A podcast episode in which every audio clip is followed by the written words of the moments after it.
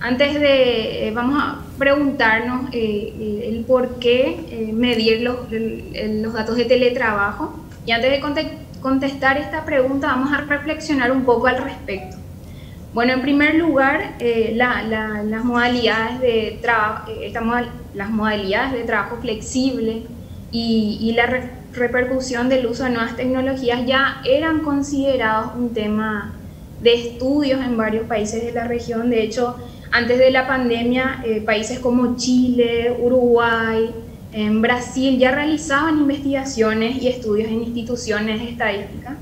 De hecho, también los, eh, eh, hubieron gobiernos que iniciaban conversaciones sobre las leyes del teletrabajo y ya realizaban análisis al respecto. Por otra parte, también es importante saber que tampoco el teletrabajo a distancia y en el, en el domicilio eran considerados fenómenos nuevos, al menos en la envergadura en la que estamos teniendo hoy en día. Y eh, entonces, ¿qué sucede con la pandemia? Eh, con, la, con, las medidas sanitarias, eh, esto aumentó en gran escala el número de personas trabajando en sus casas. Nos, nos confinaron, de hecho, a muchos de nosotros y prácticamente a todos los países de Latinoamérica que sufrimos luego de esta realidad. Una de las eh, grandes respuestas a esta situación eh, fue la de aumentar a gran escala el número de personas trabajando en sus casas. Entonces, su implementación ha significado un salto inesperado hacia un, hacia un nuevo futuro del teletrabajo. Entonces, vamos a la siguiente lámina, en donde nos surgen distintas preguntas, ¿no?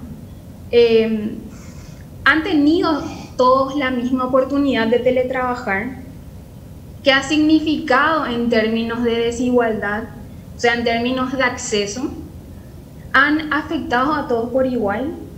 ¿Cómo se ha dado esta conciliación de la vida laboral y personal de los hombres y las mujeres que se adoptaron bajo esta modalidad?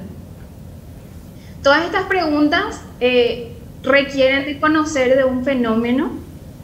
De hecho, si vamos a la siguiente lámina, podemos ver que, todos estos datos nos pueden servir para establecer ciertas regulaciones, ¿verdad? Tanto para el empleado como para el empleador. Entonces, eh, eh, eh, esto sirve de ambos lados y también para implementar políticas públicas que protejan a ambos lados así también de tener estadísticas oficiales que, permitan establecer bases y caracterizaciones a, estas políticas.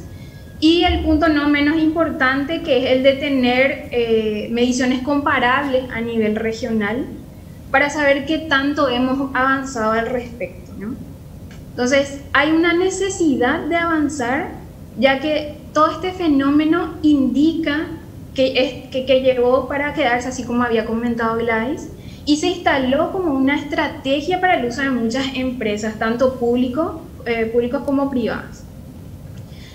Entonces, eh, vamos a, eh, ya sabiendo la importancia del teletrabajo, vamos a conceptualizar en la siguiente lámina. Entonces, ¿qué es el teletrabajo? El teletrabajo es una subcategoría del concepto de trabajo a distancia. Podemos ver en la siguiente lámina, por favor. Eh, el teletrabajo es una subcategoría del, concepto de trabajo a distancia. Esta comprende a todos los trabajadores que utilizan tecnologías de información y comunicación que son las llamadas, las famosas llamadas TICs, eh, para desempeñarse en sus tareas. Entonces, este trabajo se hace a distancia porque es fuera del lugar del trabajo, propuesto por el empleador, o sea, en las oficinas, pero no es simplemente que estés trabajando en tu domicilio, o sea, en tu casa. Eh, eh, eh, no, no es trabajar en, tu domicilio por, fuera de lo que es tu oficina. ¿Y por qué? Porque existen personas que trabajan a domicilio como, como son las modistas, los policías, los electricistas, los limpiadores, que no tienen un lugar fijo de trabajo, sino que ofrecen sus servicios de manera, eh, a, manera de, domicilio. Entonces, el concepto en sí del teletrabajo cae en la importancia de la utilización de las TICs ya sea en el uso de computadoras con internet o a través de teléfonos inteligentes. Entonces, finalmente, en la última, en la última lámina vamos a ver y vamos a aterrizar un poco con los datos de Paraguay que ya habíamos visto luego en, en un bloque anterior. Y eh, bueno, el, el, en Paraguay al, al, año 2020 unas 290 mil personas han realizado el teletrabajo a través del Internet. Estos son datos del Instituto Nacional de Estadísticas. Y agregamos unos datos un poquito más desagregados que lo procesamos en la oficina,